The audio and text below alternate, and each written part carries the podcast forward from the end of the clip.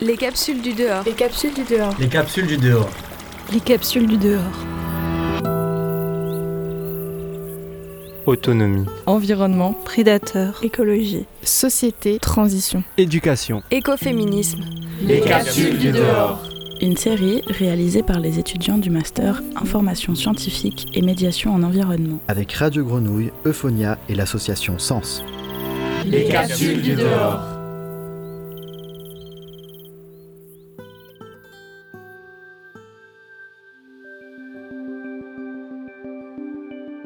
Pour cet épisode, nous avons eu la volonté d'inviter Claire Holler et Thierry Rouquet pour aborder la question de l'éducation populaire et de son rôle dans la société.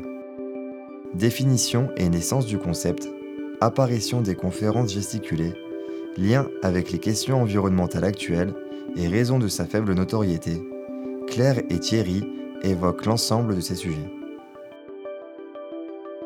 Pour moi, c'est un, une façon d'aborder collectivement euh, les savoirs des uns et des autres pour en faire un savoir commun, des savoirs communs euh, sur des sujets divers et variés, et bien comprendre euh, des situations notamment de domination, notamment capitaliste, mais pas que, il y en a pour tout le monde, hein. on peut être sexiste, euh, raciste, donc bien comprendre les mécanismes, bien comprendre où on se situe par rapport à ces mécanismes de domination, de manière collective, pour pouvoir ensuite, euh, bon, c'est- la transformation de la société, elle, se fera par ça, quoi.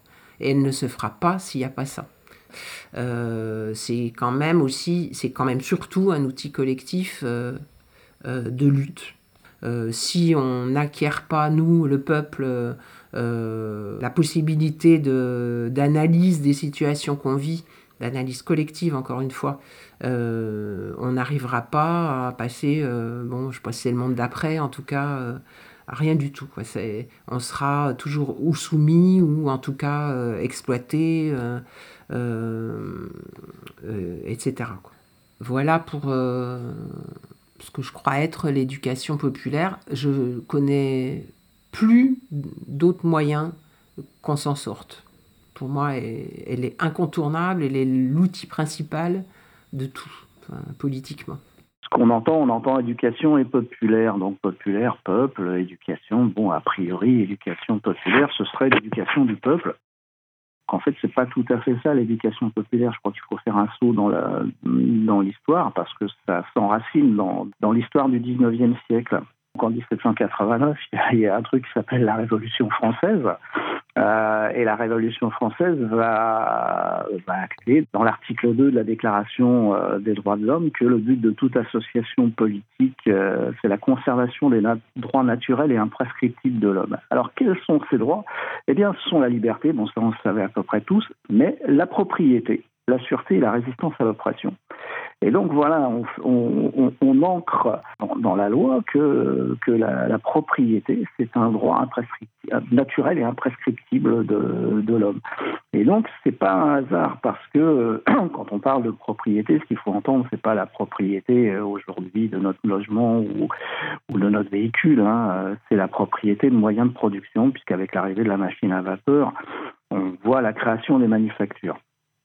Et donc, il va se passer un phénomène euh, assez particulier qui va donner naissance à ce qu'on appelle l'éducation populaire. C'est-à-dire que bah, lorsque ces manufactures, ces usines euh, se mettent en place, bah, il va falloir y trouver des ouvriers. Et où va-t-on aller les chercher? On va aller les chercher dans les campagnes. Donc, on va arracher des gens qui sont habitués à une culture paysanne, enfin qui vivent dans une culture paysanne, on va les arracher, on va les envoyer à la ville pour travailler euh, dans des usines. Et donc là, ils vont se poser des questions d'ordre culturel. Alors en sachant que ce qu'on entend par culture, ce, n'est pas les arts. hein. Euh, La culture a une définition beaucoup plus large. Euh, nous, on en a donné une à l'ardeur. D'un philosophe qui s'appelle Luc belge qui s'appelle Luc Carton, qui dit la culture, c'est l'ensemble des stratégies dont se, do- se dote une collectivité pour résister à l'oppression. Et donc, c'est bien ce qui va se passer. Le, le 19e siècle, en ce sens, c'est un siècle extrêmement intéressant. C'est un, un siècle de lutte sociale. Euh, Il y a des grèves, il y a des révolutions. Euh, voilà, parce que ces gens qui ont été arrachés aux campagnes se posent des questions sur les rapports de domination auxquels ils sont confrontés et comment ils vont y résister. Et puis après, ce mouvement va évoluer. Hein. On va avoir ce deuxième temps avec l'institutionnalisation, en quelque sorte, euh, des, résistances à travers le syndicalisme, à travers les universités populaires, les bourses du travail, etc., etc., jusqu'à la Seconde Guerre mondiale, en gros. Euh, et après la Seconde Guerre, on va avoir ce, troisième temps de l'éducation populaire, euh, celui que raconte Franck, Franck Lepage hein, dans, dans, la conférence Inculture 1, l'éducation populaire, monsieur n'en pas voulu, c'est-à-dire comment euh, ce, projet porté par Jean Guéhenno et, et Christian Faure, entre autres, de faire rentrer euh, l'éducation populaire, c'est-à-dire l'éducation politique des, jeunes adultes dans, dans le giron de l'éducation nationale, donc projet qui va être torpillé par Malraux et, et Biasini, voilà, donc voilà, on va, évoluer. On va avoir ensuite un quatrième temps à partir des années 60, je vous la fais à l'âge, hein, euh, avec les, maisons, les MJC, etc. Euh, et puis le, un cinquième temps qui sera aux alentours des années 80 avec la, la, création du ministère de la Ville et puis euh, l'animation socioculturelle. D'ailleurs, le terme animation socioculturelle est assez intéressant. Euh, ça veut dire que qu'on ne fait plus de politique, on, a, on anime des, des, des, des objets. Euh, voilà. Et, donc, on, a tendance à dire là que depuis les, années 2000-2010, on assiste à ce sixième temps l'éducation populaire, c'est-à-dire que c'est le, retour vers les, origines, c'est-à-dire comment est-ce que, les, gens se réapproprient leur savoir. Une conférence gesticulée, je pense que c'est de l'éducation populaire. C'est un, processus, bon allez, j'aime pas trop ces mots-là, mais qui fait qu'à partir de quelque chose qu'on a vécu dans sa, dans sa chair, euh, dans sa vie, et qui est souvent assez dramatique, en tout cas extrêmement euh, euh, fort et, et, qui a trait toujours, toujours dans toutes les conférences gesticulées au mépris. Il y a quelque chose comme ça que, qui est intéressant d'ailleurs peut-être à, à, creuser. Et donc au mépris de classe, mais mais pas seulement, hein. au mépris. Regardez des conférences gesticulées, vous verrez que c'est toujours lié à, quelque chose comme ça. Euh, donc Franck Lepage, notre maître à tous, il dit soit euh, la personne, euh, elle fait un cancer, soit elle fait une conférence gesticulée.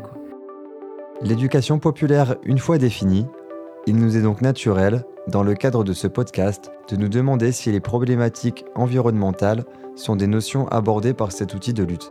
Pour l'environnement, oh que oui, alors il se trouve que professionnellement, j'y ai, euh, ai, mis un peu le petit doigt euh, pendant 20 ans, parce que j'étais euh, dans la communication publique. J'intervenais auprès de, des services publics de tous ordres, mais aussi, aussi auprès des associations, hein, notamment celle d'éducation populaire, sur des sujets d'intérêt général, d'utilité publique, et notamment l'environnement. Et pendant 20 ans, j'ai bossé sur le, recyclage des déchets. C'était euh, au moment de la mise en place de tout ça, de 92, euh, grosso modo, à 20 ans après. Euh, en France, on mettait en place le recyclage et tout le monde trouvait ça vachement chouette. Et certes, certes, c'est bien, mais comment, comment ça se met en place? Qui va le faire? Comment on va changer nos habitudes? Est-ce que c'est bien sérieux de changer nos habitudes? Qui y a intérêt? Etc. Et donc moi, on me confiait des chantiers de, communication euh, euh, concernant le, recyclage et euh, plus largement ce qu'on appelait encore à l'époque le développement durable. Et ben moi, j'allais voir les gens chez eux ou là où ils luttent, là où ils travaillent, et j'abordais ce sujet du recyclage ou des déchets, qu'est-ce que c'est qu'un déchet, avec eux, ben, par eux. Et ça a donné donc des, des, expériences absolument passionnantes avec des gens dans des HLM par exemple pour euh, toute une cité. Ils ont commencé à imaginer qu'ils pouvaient faire des trous dans leur, euh, dans le, en dessous de leur évier pour, euh, pour mettre les différents déchets à recycler, tout ça. Et ils se sont fait super engueuler par leurs bailleurs sociaux qui ont dit il ne faut pas toucher au patrimoine. Et alors, ça a créé du conflit. Et ça, c'est intéressant, l'éducation populaire, c'est aussi ça, c'est qu'on accepte que ça crée du conflit et que du conflit, il sort peut-être quelque chose d'intelligent si on y va tous ensemble. Les conférences gesticulées sur la, sur la question environnementale, il y en a, je ne vais pas dire qu'il y en a pléthore, mais il y en a quand même pas. voilà, vous allez trouver des, conférences gesticulées sur un certain nombre sur, le, sur la question du patriarcat, du féminisme, par exemple, sur la question des classes sociales. Et, et là, aujourd'hui, en particulier chez les jeunes, la question environnementale, elle, elle est très très souvent abordée. Là, la, dernière série de, de de réalisation de conférences gesticulées qu'on avait organisées, euh, sur neuf conférences gesticulées, il y en a deux qui traitent de, la question environnementale. En sachant qu'on les met en ligne un peu assez systématiquement euh, sur YouTube. Elles sont disponibles, elles sont pas toujours d'excellente qualité, euh, ni audio ni vidéo, mais euh, ça, permet de se faire une idée. Le monde militant, euh, il, est assez faible sur euh, sa capacité à, à contacter, à, à expliquer euh, ce qu'il fait et tout ça. Et alors, pour ce qui est de l'éducation populaire politique, celle que, que je revendique, ben, c'est encore pire parce que, euh, j'ai dit au début, il y a eu des années où, où les gens qui étaient dans l'éducation populaire ont vraiment merdé. Quoi. Donc ça, il faudrait voir les conférences de gesticulées de Franck Lepage, il explique quand même très très bien ce qui s'est passé historiquement. Donc euh, peut-être on est un peu euh, timide avec ça, mais je crois que c'est surtout pas ça qui est important.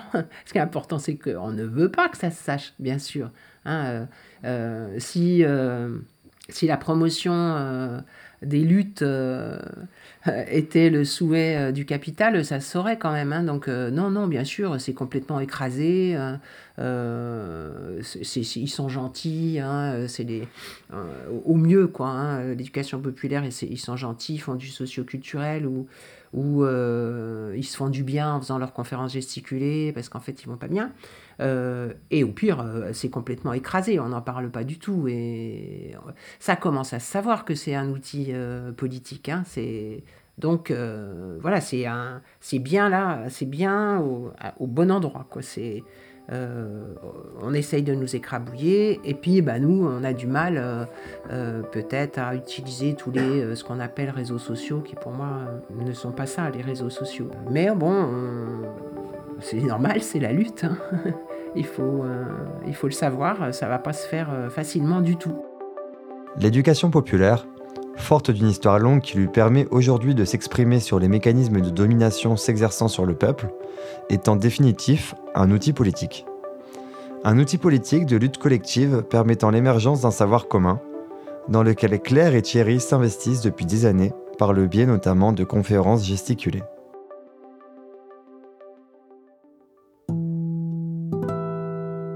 Les capsules du dehors. Une série réalisée par les étudiants du master. Information scientifique et médiation d'environnement. Avec Radio Grenouille, Euphonia et l'association Sens.